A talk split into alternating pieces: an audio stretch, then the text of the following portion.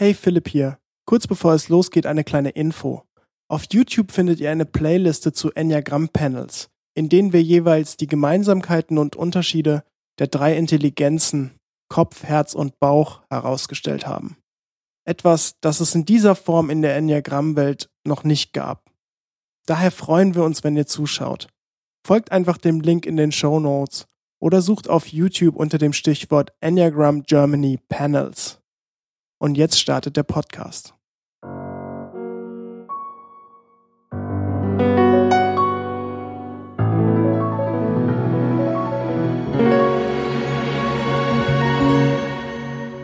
Herzlich willkommen zum Enneagram Germany Podcast mit Pamela Michaelis. Mein Name ist Philipp Dörfler. Nachdem wir uns im ersten Teil nun damit beschäftigt haben, welche Haltung man einnehmen sollte, um ein gutes Enneagramm-Interview zu führen und auch welche Indizien wertvoll sind, um den Enneagramm-Typ zu bestimmen, geht es heute in Teil 2 zur Sache. Pamela führt ein Live-Interview mit unserem Gast Alan. Viel Spaß! Ja, moin Pam. Hi, good morning Philipp. Wir sind bei Teil 2 unserer Special Edition, mhm. nämlich der Enneagramm-Profilerstellung.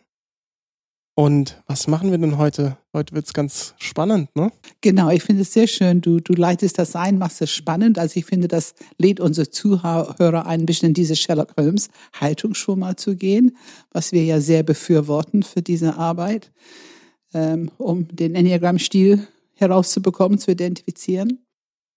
Ähm, ja, und wir wollen heute, wir sitzen hier mit einem Gast. Genau. Ähm, und äh, weit ja, angereist. Weit angereist, in der Tat. Ähm, Ellen ist in der Nähe von Stuttgart geboren und ist seit über 20 Jahren ansässig in England, in Eastbourne und ist jetzt zu Besuch in Hamburg und hat sich freundlicherweise bereitgestellt. Ähm, das war okay, dass wir sie interviewen. Ähm, mhm. Und das ist schön, weil ich glaube, so ein paar Grundkenntnisse über das Enneagramm kennst du schon. Ne? Ganz, ganz so? wenig. Ganz wenig, ja. genau. Das ist perfekt. Wir wollen halt jemand, der ein bisschen Interesse hat, aber der selber einfach noch nicht weiß, wo die sich im Enneagramm befinden. Mhm. Ähm, aber eine gesunde Portion Neugierde oder Interesse, das mal herauszubekommen. Ne? Ja, ja. Also interessiert Fall, mich sehr, ne? ja. Also danke sehr, dass du dich zur Verfügung stellst. Ja, danke schön. Mhm. Ja, gerne. Also, ähm, Alan, willkommen. Hallo. Schön, dass du hier bist. Und ähm, ich weiß nicht, ob wir direkt losstarten sollen, Pam, oder gibt's noch allgemeine Themen, die, die wir be besprechen müssen? Ähm, ich glaube, das ist gut, noch mal ein, zwei Sätze vorher zu sagen, warum wir diese Interviews machen. Mhm. Ja, sag ähm, mal. Einfach nicht, dass es das erste Mal ist, dass ich das jetzt im Podcast sage, aber Wie hast du es denn schon mal gesagt? Oh, nicht, dass ich die Leute auf die Nerven gehe damit, aber es ist schon ein wichtiges Thema, ähm, finde ich.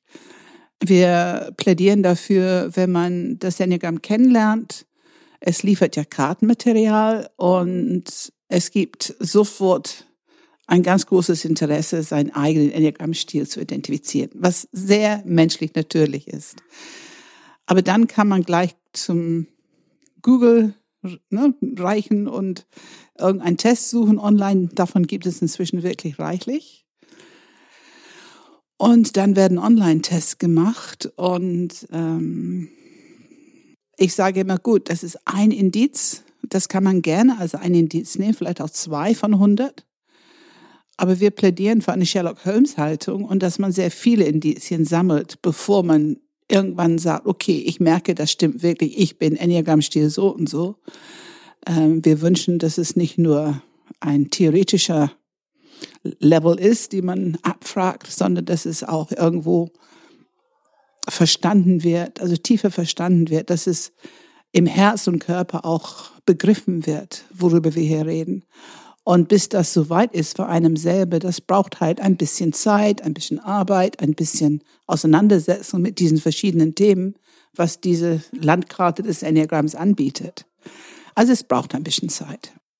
Und deswegen finden wir, ein Interview ist so wichtig, weil ein Interview von jemand, der das Enneagramm kennt und auch möglichst ein bisschen ausgebildet ist darin, diese Enneagram-Interviews zu führen, die haben einfach gelernt, ähm, sehr unterschiedliche, präzisierende Fragen zu stellen und von dieser Verhaltensebene ein bisschen tiefer zu steigen. Also, dass wir nicht, wir können ja gerne über Verhalten sprechen, das werden wir sicherlich auch gleich tun, aber dann steigen wir, versuchen immer tiefer zu steigen dahinter, warum ein bestimmtes Verhalten. Weil letzten Endes kann jeder Enneagrammstil jedes Verhalten am Tag legen. Ähm, aber interessant, um zu wissen, welches Enneagrammstil es ist, ist natürlich, warum machen wir das? Was ist die Motivation dahinter? Und wenn wir um alle Themen um das Enneagramm fragen, auch wenn wir ein ziemlich starkes Gefühl haben, dass du in der eine oder andere Zentrum bist und dass du vielleicht zwei, drei Enneagrammstile nur überhaupt in Betracht ziehst.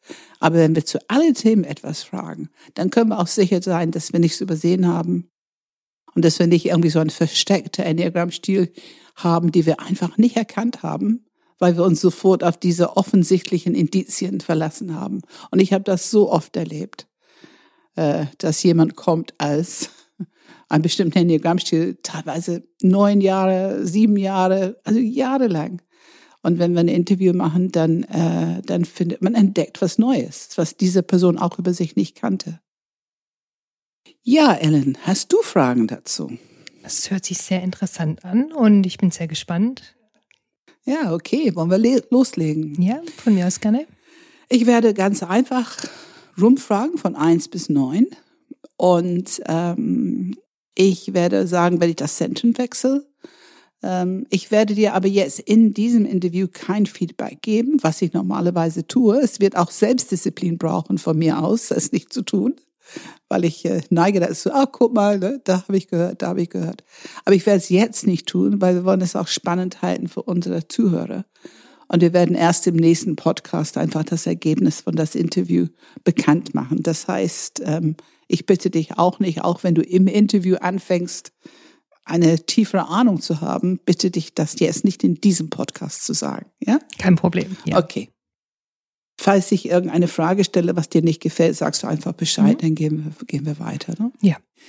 Ja, vielleicht magst du erstmal zwei, drei Worte über dich sagen. Was für ein Mensch bist du? Also was denkst du über dich oder was sagen andere über dich? So zwei, drei Adjektive sehr pflichtbewusst und ich kann sehr gut zuhören. Bisschen pedantisch. Ja. Das hört sich so ein bisschen an. Mal gucken. Würdest du sagen, dass Perfektionismus für dich so ein bisschen bekannt ist? Ja, zum Teil sicher. Zum Vor allem Teil. in der Arbeit. Ähm, kannst du, du sagst zum Teil bei der Arbeit, also ist es wirklich ganz anders, wenn du zu Hause bist im Privatleben oder gibt es dort auch Bereiche, wo du dich als perfektionistisch bezeichnen würdest? Schon eher nur im Arbeitsbereich. Zu Hause vielleicht eher in dem, um alles auf die Reihe zu bringen, dass dann bestimmte, eine bestimmte Routine da sein muss. Mhm. Aber es muss nicht so perfekt laufen. Und Routine, das hat was mit Struktur zu tun oder womit hat es zu tun? mit Strukturen, einfach durch begrenzte Zeit, in der man bestimmte Sachen erledigen muss. Und dann hilft die Routine. Kannst du vielleicht sagen, worauf du achtest? Was sind die Themen, die dir auffallen, wo du vielleicht kritisch äußerst, dich dazu kritisch äußerst? Themen inwiefern? Was für Themen kommentierst du? Wenn ich mich jetzt mit jemandem unterhalte oder? Einfach bei der Arbeit oder zu Hause. Es gibt ja, also wenn man perfektionistisch ist, dann heißt es, man achtet auf bestimmten Themen ganz akribisch. Kannst du sagen, was für Themen das sind? Fällt mir jetzt so gar nichts ein. Einfach nur, dass, dass einem im, zum Arbeitsleben keine Fehler unterlaufen. Okay, ja. Zum Beispiel, hast du so etwas wie einen inneren Kritiker? Also eine innere kritische Stimme, die anspringt. Wenn mir ein Fehler unterlaufen würde? Hast du überhaupt einen inneren Kritiker, würde ich sagen? Eine innere Stimme, die kritisch äußert, sich kritisch äußert? Ja, bestimmt. Also ja, wenn ich denke, irgendwas hätte besser laufen können. Und es war ein Fehler, weil ich zu schnell gearbeitet habe oder zu oberflächlich. Würdest du sagen, das ist ein ständiger Begleiter? oder ab und zu mal zum Besuch? Ich würde ganz sagen, ab und zu zu Besuch, aber ich glaube, wenn ich so richtig überlege, wahrscheinlich eher ständiger Begleiter. Okay. Kannst du ähm, vielleicht ein bisschen O-Ton sagen? Was sagt es ähm, zu dir oder zu den anderen? Was ist O-Ton? Was sagt es? Was, was wäre das O-Ton? O-Ton heißt genau die Worte, die du hörst. Also möglichst so ein klein, weißt du, in Sprechblase. Was sagt. Ja, ja. Ähm, ich glaube, das habe ich gar nicht. Das ist eher so ein Gefühl. Also es sind jetzt nicht so, so Worte, die, die mir dazu einfallen. Darf ich dich fragen, wo du dieses Gefühl im Körper spürst? Gute Frage. Ähm, ich muss überlegen. Im Kopf? Bist du manchmal zufrieden mit das, was du machst? Ja, doch, ja, ja. Und auch was andere machen? Auch was die Kinder machen, was dein Mann macht? Ich versuch's. Ich, ich glaube, ich tendiere dazu, einfach so wie ich aufgewachsen bin, dass ich eher äh, Dinge sehr kritisch sehe oder bemängele, statt das Positive zu sehen. Und ich versuche mir aber darüber bewusst zu werden und dann dies, das Positive zu sehen. Ja, schön. Ich, doch, ich muss fragen. Warum? Ich bin schelmisch jetzt. Warum? Warum willst du das ändern? Weil ich denke, es tut niemandem gut. Also es tut mir ja auch viel besser, wenn, wenn die Sachen anerkannt werden, die ich gut mache. Und man hält sich schon immer so an diesem, diesem Negativen fest. Das ist nicht so einfach zu ändern, ne? Nee, überhaupt nicht. ja, okay. Ich höre eine gewisse Mangelwahrnehmung, kann man das so nennen? Eine Mangel? Mangelwahrnehmung, könnte man das so nennen, was du beschreibst? Das sieht das nicht so richtig. Aus der Erziehung? Ja, dass man eher so die, die negativen Sachen ja, einfach wahrnimmt hinguckt, oder sich auch selber, kann, ne? ja, ja. Und sich selber auch nie so gut genug ist, ja. Wir gehen jetzt weiter im Herzzentrum. Mhm. Und im Herzzentrum sind Themen einfach ähm, Image, Menschen, Beziehungen, ne? Menschen, Menschen, Menschen, Menschen, Menschen Mhm. mit Menschen, zwischenmenschlich und so weiter, die Ja. Nuancen. Ähm, und auch ganz viel Vergleichen, Vergleichen mit anderen. Das ist einfach das, weil es wir uns auf den limbischen System verlassen, die Herzmenschen, und dann, das sind die Aktivitäten, wofür es auch zuständig ist. Ähm, würdest du sagen, dass es dir wichtig ist, dein Image zu pflegen in den Augen der anderen? Machst du dir viele Gedanken darüber? Ja, ja, ja, doch, ja. Mhm, okay.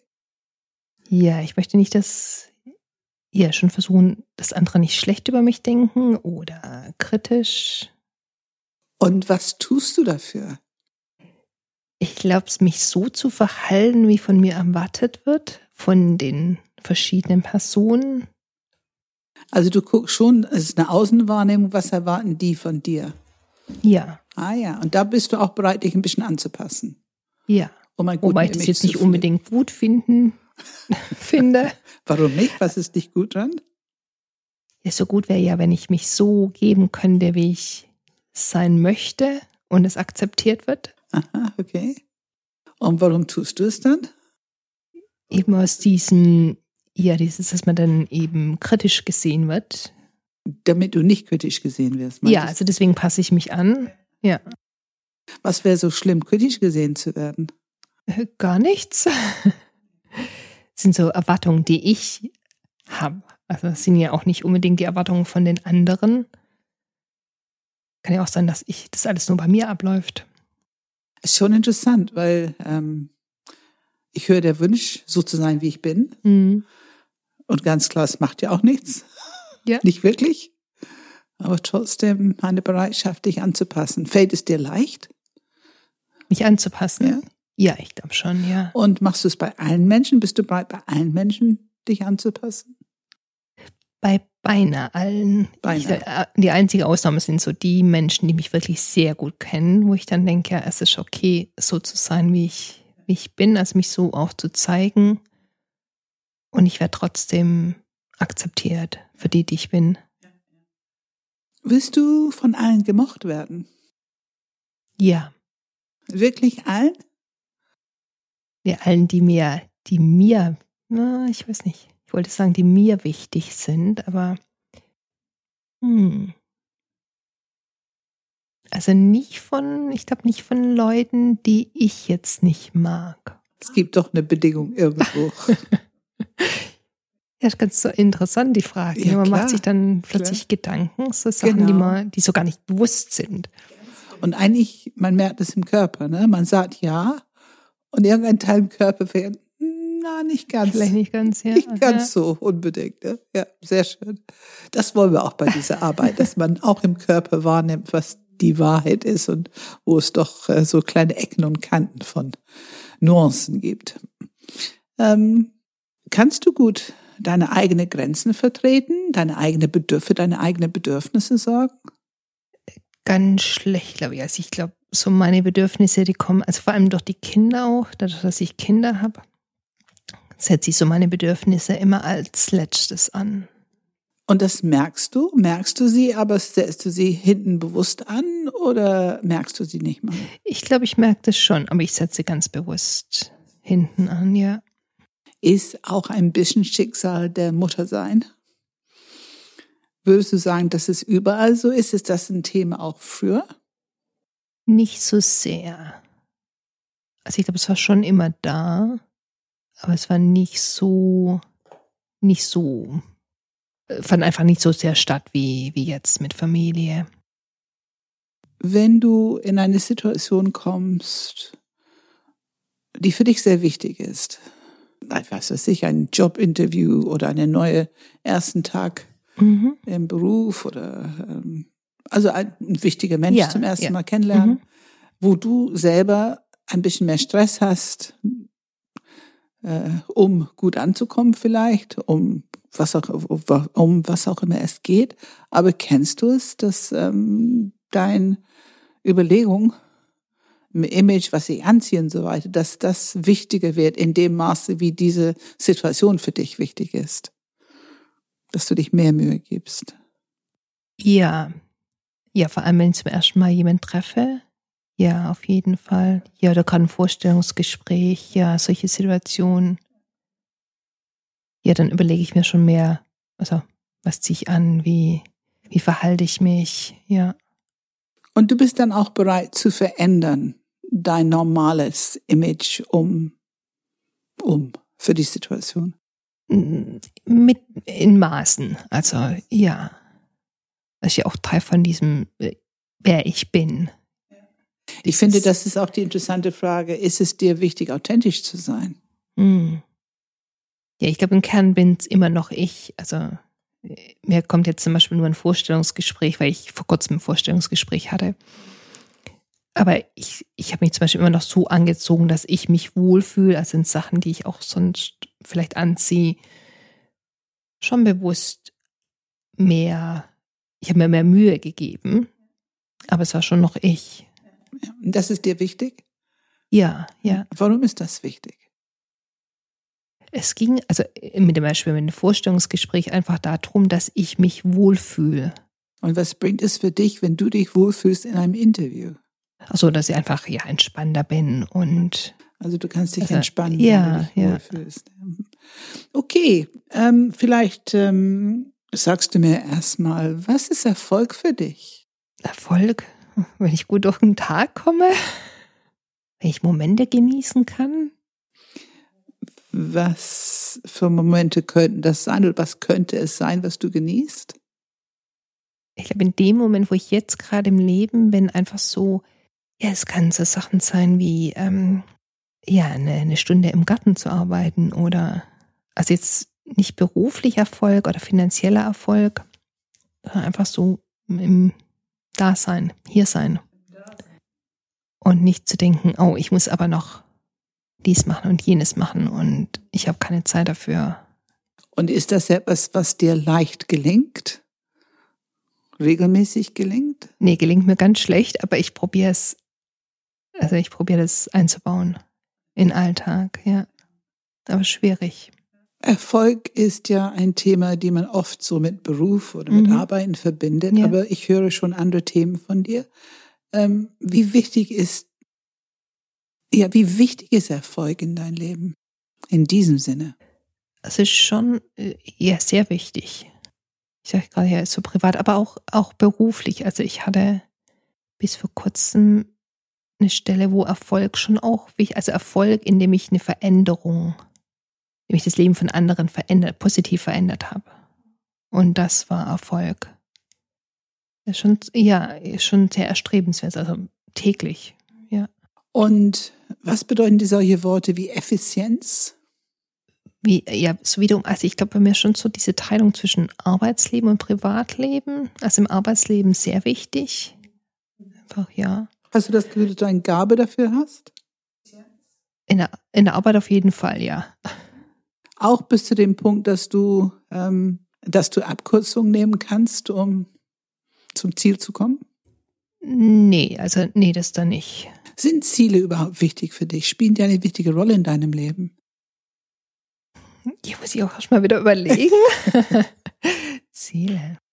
Momentan, ja, momentan gerade nicht. Ich glaube, momentan hört sich das so, als wenn es früher glaub, war.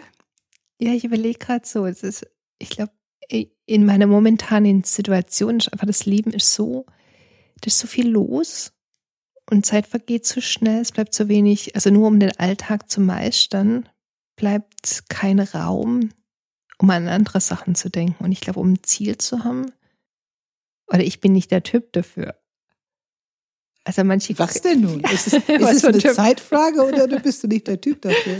Na, ich dachte gerade nur so, es gibt ja Menschen, die, die können ganz, kann ganz viel im Leben los sein. Und die haben trotzdem Ziele und die arbeiten auf das Ziel hin. Das bin ich ich. Also ich sage immer, ich habe vielleicht kein Ziel, weil ich so beschäftigt bin. Und dann vergleiche ich mich aber mit anderen und denke, ja, die schaffen das hier aber auch und haben ein Ziel. Wie war es früher? In diesen Interviews fragen wir furchtbar gerne, wie war es, als du 20 warst, 25? Hatte ich da ein Ziel? Aber manchmal denke ich, vielleicht hatte ich auch nie Ziele.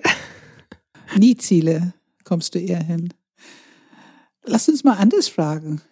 Was ist der Vorteil, ein Leben zu haben ohne Ziele? Der Vorteil von einem Leben ohne Ziele? Ich meine, dass du viel zu tun hast in deinem Leben, ist absolut offensichtlich. Drei Kinder, Beruf. Ohne Ziele, dass ich vielleicht nie weiß, dass ich was erreicht habe. Also wenn ich ein Ziel habe und mich darauf hinarbeite, dann kann ich ja sehen, ich habe was erreicht. Und dann kann ich so ein neues Ziel stecken. Und vielleicht werde ich auch Sachen probieren, die ich sonst nicht probieren würde, wenn ich ein Ziel habe. Und ohne Ziel lebt man vielleicht nur so im Alltag dahin. Wie sieht es mit Laufen aus? Mit Laufen? Wie mit Laufen? Naja, du läufst ja. Ja, ja. Ob ich da ein Ziel habe? Ja. Ja, doch, da habe ich ein Ziel. Ah. Ja. ja, das kam mir jetzt gar nicht so, ja. Ja, ich habe das Ziel, so dass ich meine Zeit verbessern. Dieses Ziel ja irgendwann in, was weiß ich, in 25 Minuten die Strecke laufen kann, ja. Okay, kennst du Leistungsdruck? Mmh. Kenne ich schon, aber ist jetzt nicht so ein großer. Ich denke gerade wieder an die Arbeit. Ich bin nicht so in, in so einem Berufsfeld, wo das jetzt so wo es eine große Rolle spielt. Mhm, okay. Vielleicht sagst du mal kurz, in welchem Berufsfeld du unterwegs bist. Also so, so im sozialen Bereich, so, ähm, so Unterstützung von Pflegenden, die, ähm, von, von Angehörigen, die jemanden mit Demenz ah, okay. zu Hause pflegen oder unterstützen. Bist du glücklich in deinem Beruf? Gefällt es dir? Ja, sehr, ja, sehr. Ja, und was ist gut dran für dich? Zum, ich glaube, dieses, dass ich Wissen habe, dass ich weitergeben kann und dass ich damit das Leben von den Angehörigen ein bisschen besser machen kann, dass sie besser sich um ihre Familienmitglieder kümmern können. Das ist schon ein, für mich ein ganz besonderes Beruf. Ähm, ich persönlich würde das auch als recht herausfordernd äh, mir vorstellen jedenfalls. Mm, ja. ähm, erlebst du das auch so? Nicht für, ja, nee, nicht. Also. Bist gut geeignet? Ja, ja, ja. Betrachtest du dich überhaupt als besonders? Ich glaube nicht. Als Kind von Anfang an? Oder anders nee, als die anderen, besonders oder anders als die anderen? Auf jeden Fall nicht besonders. Vielleicht schon ja auch anders als die anderen. Aber ja, also das hat mit der, mit dem zu tun, wie ich vielleicht aufgewachsen bin. Also ja. Wo also schon als Kind. Und ja, ja, ja. Würdest du sagen, das ist ein bisschen roten Faden durch dein Leben? Ja. Ja, kam mir jetzt noch nie so, aber ja, also wenn ich mir das überlege, ja. Ist es leicht für dich, ähm, auf eine Party in Beziehung zu gehen, mit neuen Menschen in Beziehung zu gehen? So auf, auf eine Party? Ja, oder ja, wo auch also immer, nee, ne, aber nee, in eine neue also, Situation. Nee, also viel besser. Also Partys mit, also eine große Gruppe von Leuten gar nicht. Ich fühle mich viel wohler, wenn ich in einer kleinen Gruppe bin, ja. Also schon sehr interessant, neue Menschen kennenzulernen, aber in kleinen, in kleinen Gruppen. Zielst du eher auf Tiefe als auf Smalltalk? Auf jeden Fall, ja. Auf jeden Fall, ja. Ähm, ist es leicht für dich, Menschen zu finden, die bereit sind, in diese Tiefe mit dir zu gehen? Ja, die Menschen gibt es schon. Man findet sie nicht so leicht wie die, also man findet sehr viele Menschen so auf der Smalltalk-Ebene. Aber ja, man findet schon. Erlebst du auch so ein bisschen die Welt, dass es sehr, du hast es ja selber gesagt, die sehr viele Menschen ein bisschen oberflächlich sind, so für deinen Geschmack?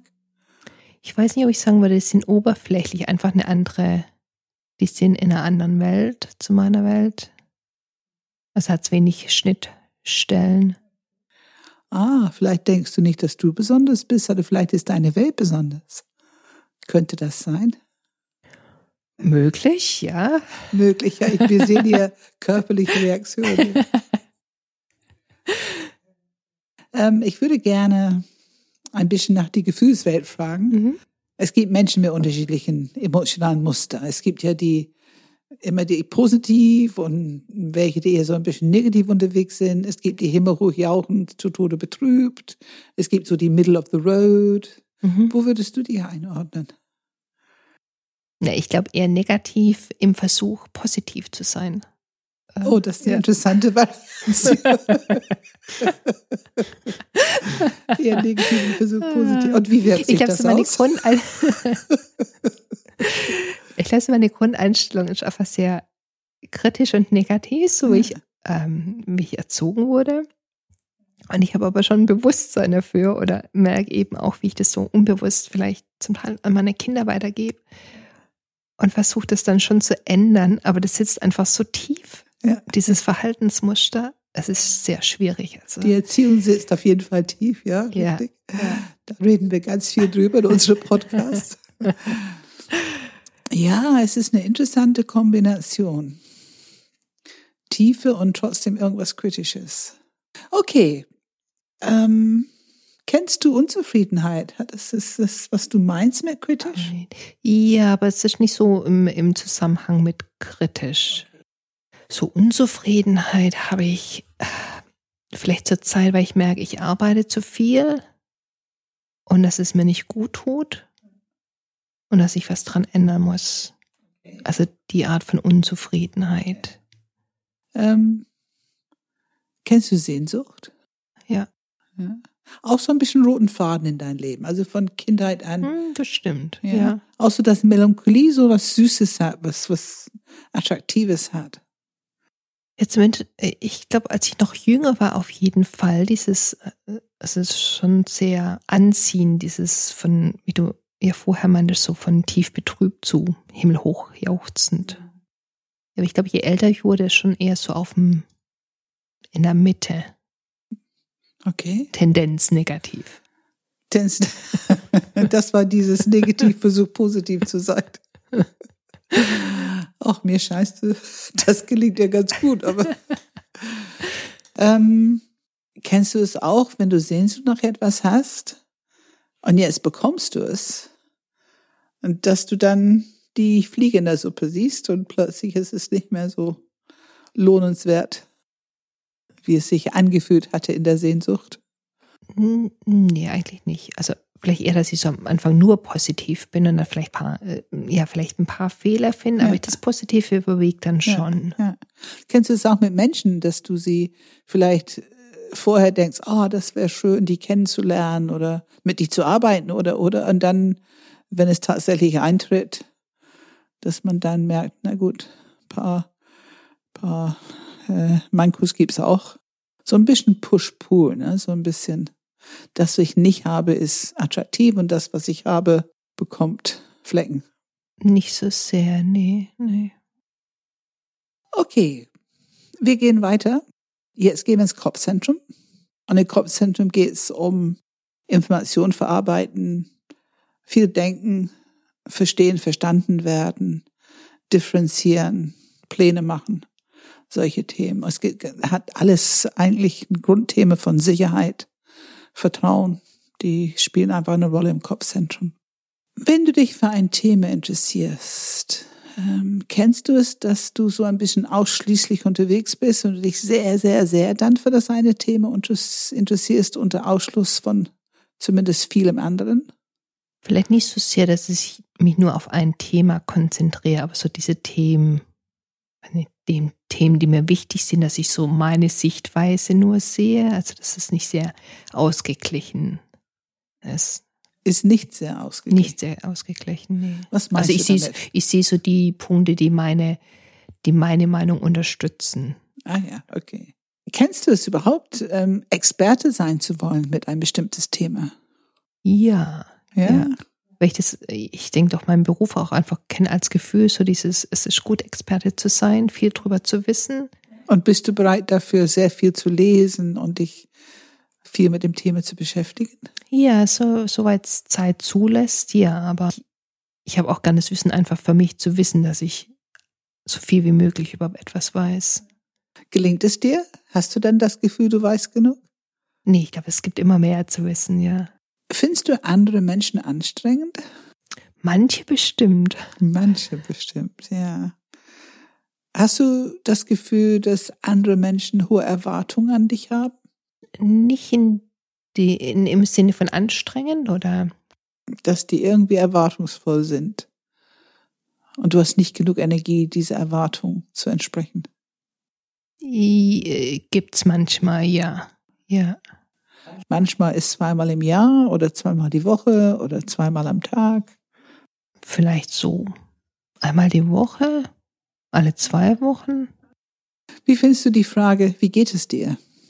Sehr, ich sehe es so als Höflichkeitsfrage. Also vor allem im, im Englischen eben auch wird so als Höflichkeitsfrage gestellt. Die Antwort, ja gut, wie geht's dir?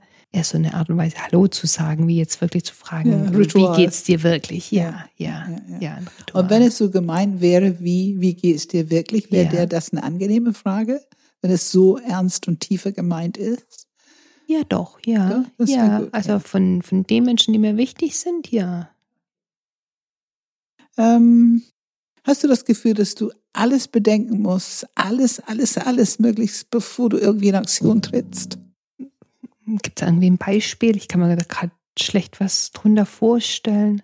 Nein, wir könnten sie den berühmten, wenn wir in Urlaub fahren wollen. Hast du das Gefühl, dass du dir sehr viel Mühe gibst, alles zu erforschen und wo ihr hinfährt und wann und was gibt es dort zu sehen und musst du immer genau wissen, wo ihr übernachtet und wann, wo, wie?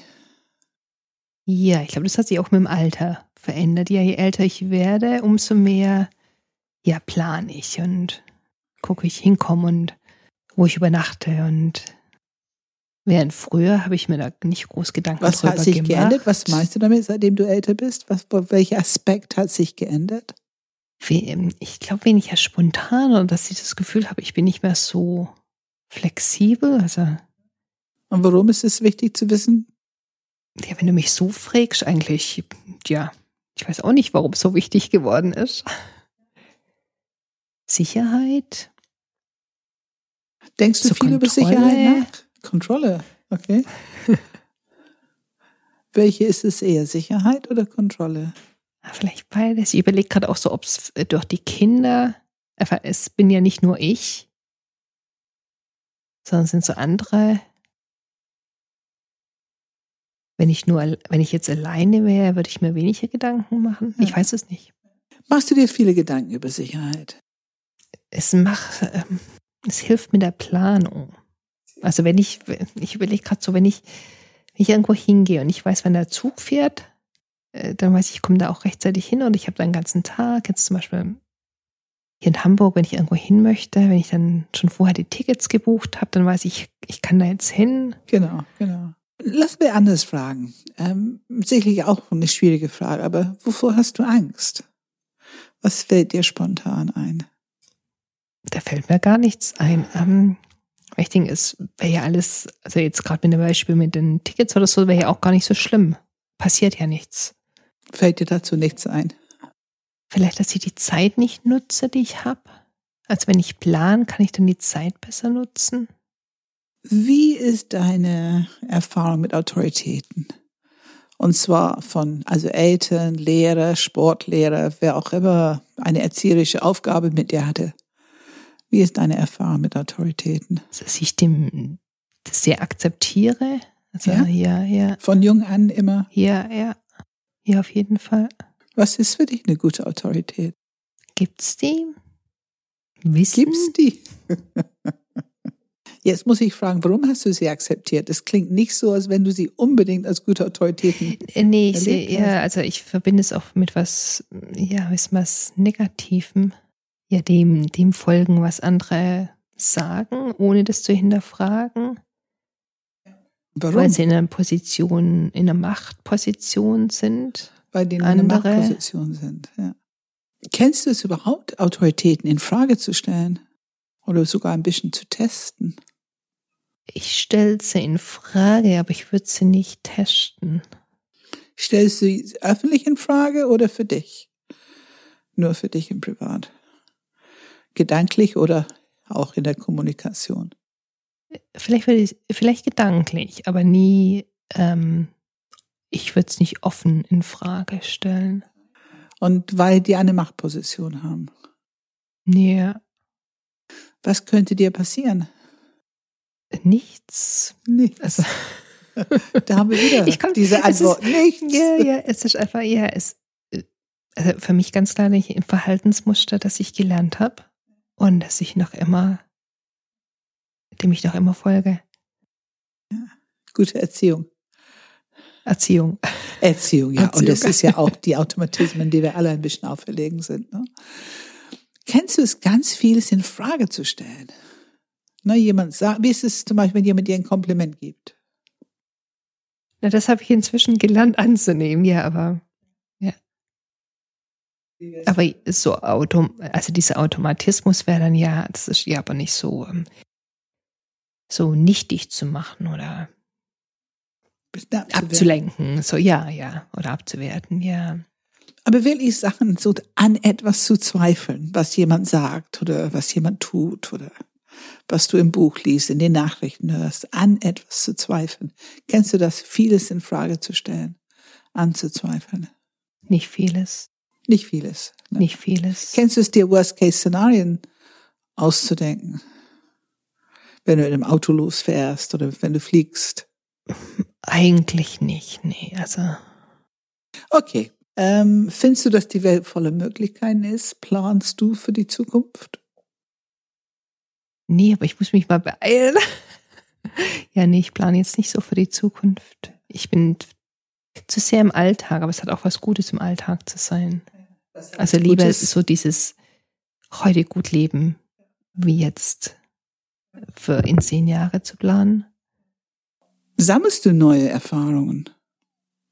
Ja, ja, in, in kleinem Rahmen. Ja, ich denke, es gibt immer, es gibt immer irgendwas Neues. Wie wäre es für dich so, wenn du irgendwie wusstest, jetzt gibt es keine neue Erfahrung mehr?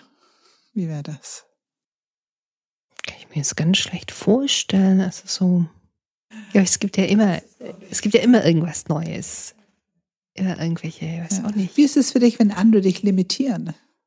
Verhindern, dass du etwas tust, was du möchtest? Das kann ich mir jetzt nicht vorstellen, dass es passieren würde. Also, Auch manchmal bei der nicht. Arbeit oder ja, vielleicht nicht genügend Urlaub, aber ja.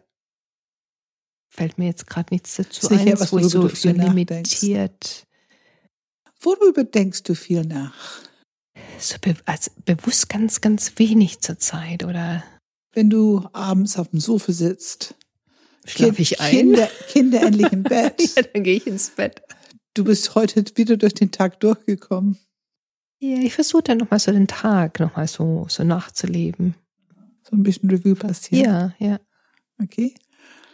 Und ich weiß immer noch nicht so richtig, was, was ist, worüber du am meisten nachdenkst. Ich versuche das die ganze Zeit ein bisschen zu eruieren.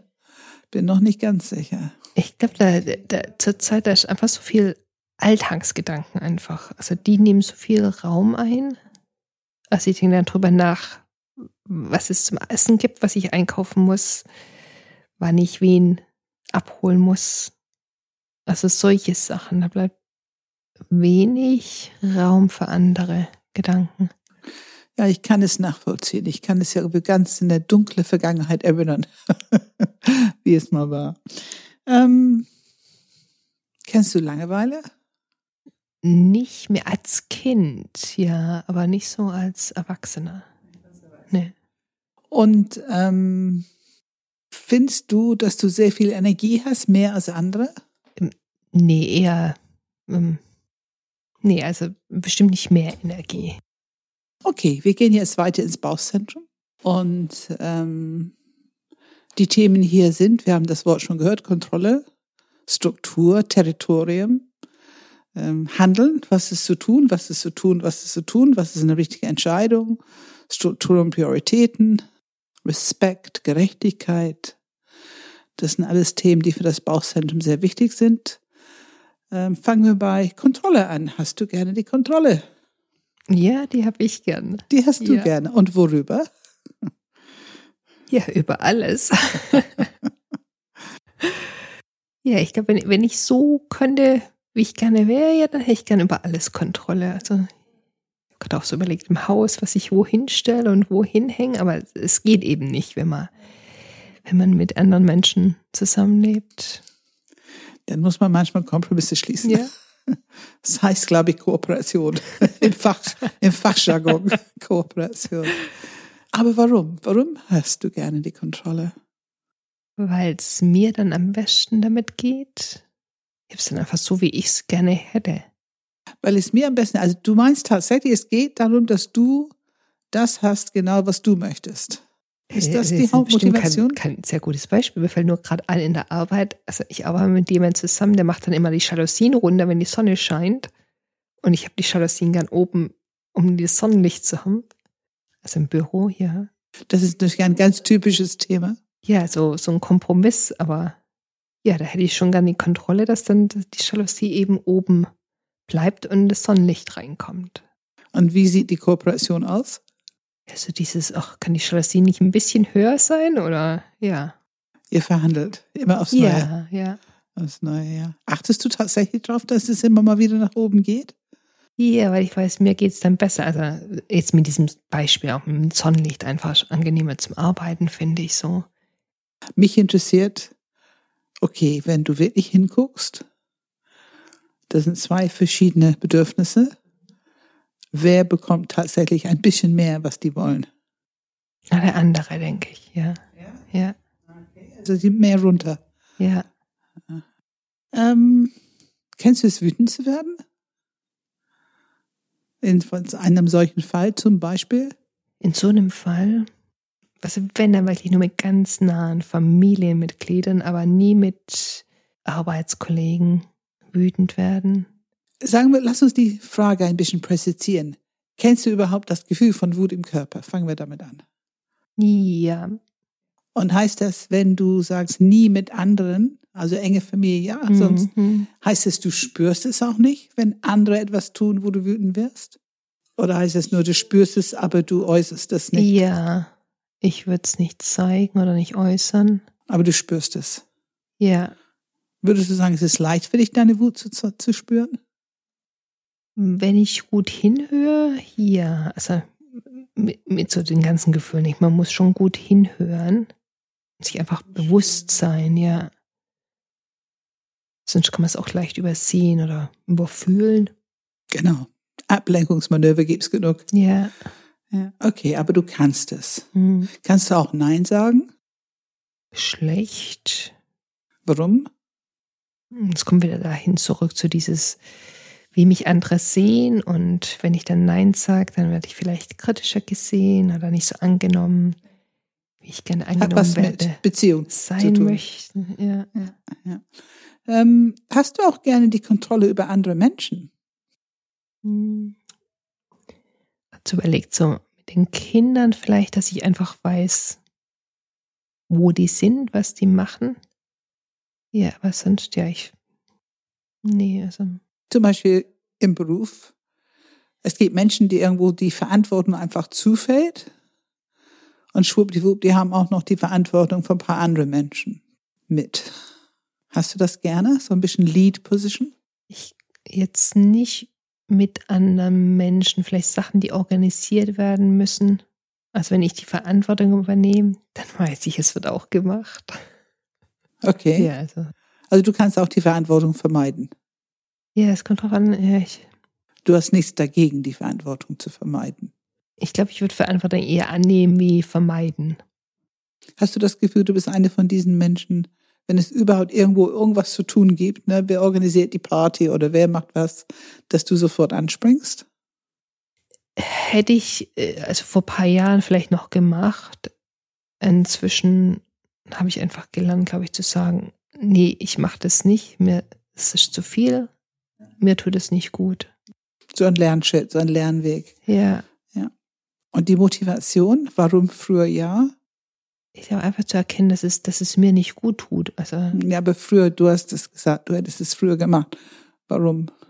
also dieses, ja, andere schaffen das ja auch und ich schaffe das schon noch. Kennst du ein bisschen exzessiv zu viel, also zu viel arbeiten, zu viel Sport, zu viel, weiß nicht, essen oder trinken oder Fernsehen oder lesen oder kennst du so ein bisschen exzessiv Mit sein? bestimmten Sachen schon, ja. Ja? ja. Willst du verraten, was die bestimmten Sachen sind? Also lesen fiel mir jetzt ein, also wirklich auch das Buch dann nicht hinlegen können, weiterlesen. Ja, Essen, gutes Essen, mehr zu essen, als ich eigentlich brauche. Ja, das ist nicht so schwierig, ne? okay. Kennst du das so ein bisschen Feedback ähm, Schwarz-Weiß-Denken? Kennst du es selber oder kennst du das Feedback Schwarz-Weiß-Denken? Ja, Entweder oder. ja, Bisschen weniger Nuancen. ja, ich, sehr oft, glaube ich, ich habe das dieses ja, Schwarz-Weiß-Denken, ja. Kannst du sagen, warum? Weiß ich jetzt so nicht, nee, weiß nicht. Vielleicht, wenn was schwarz-weiß ist, klare Grenzen, klare Regeln, Klarheit, ja. Hat es was mit diesem perfektionistischen Anspruch zu tun? könnte es sein, ja.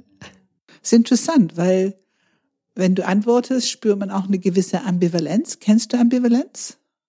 Offensichtlich. Nicht, dass es mir jetzt so bewusst ähm, gewesen wäre. Ambivalenz ist genau dieses, man könnte so, man könnte so. Das ist Mhm. immer so ein bisschen, beides ist möglich und wo landet man? Hm. Nicht wirklich klar haben, das will ich oder das will ich. Denkst du, dass du das kennst oder denkst du, dass das für dich meistens klar ist? Ist eher klar, ja. Du weißt, was du willst. Ja. Oder nicht will, ja. Und kannst du leicht Entscheidungen treffen?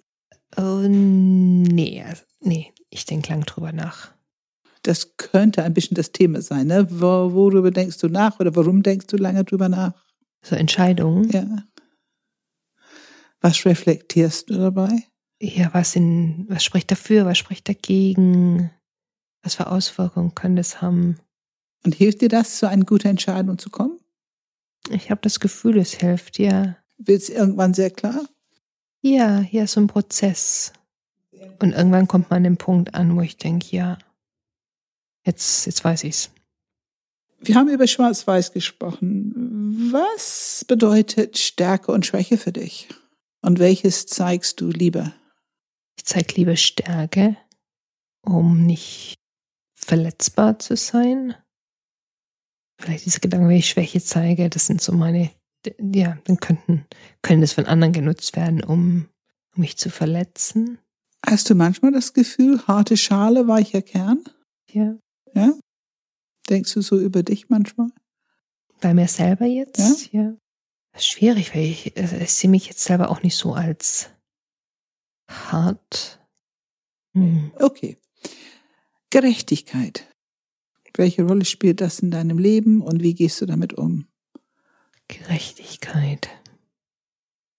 Das sind lauter Fragen, die ich mir schon lange oder, oder noch nie so richtig überlegt habe.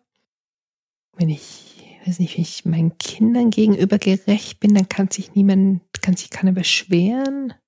Wenn die Arbeit gerecht verteilt ist, dann kann sich auch niemand beklagen. Es hört sich eher wieder an, wie die anderen haben mit mir dann kein Problem. Es hört sich so an. Es muss mhm. nicht so mhm. sein, aber.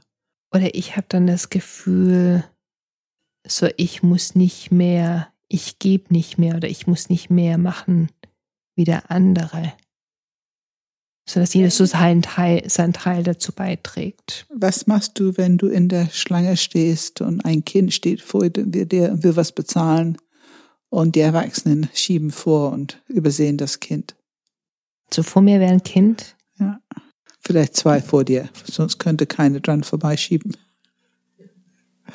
Äh, also wenn es ein Kind wäre, ich hoffe, dass ich was sagen würde.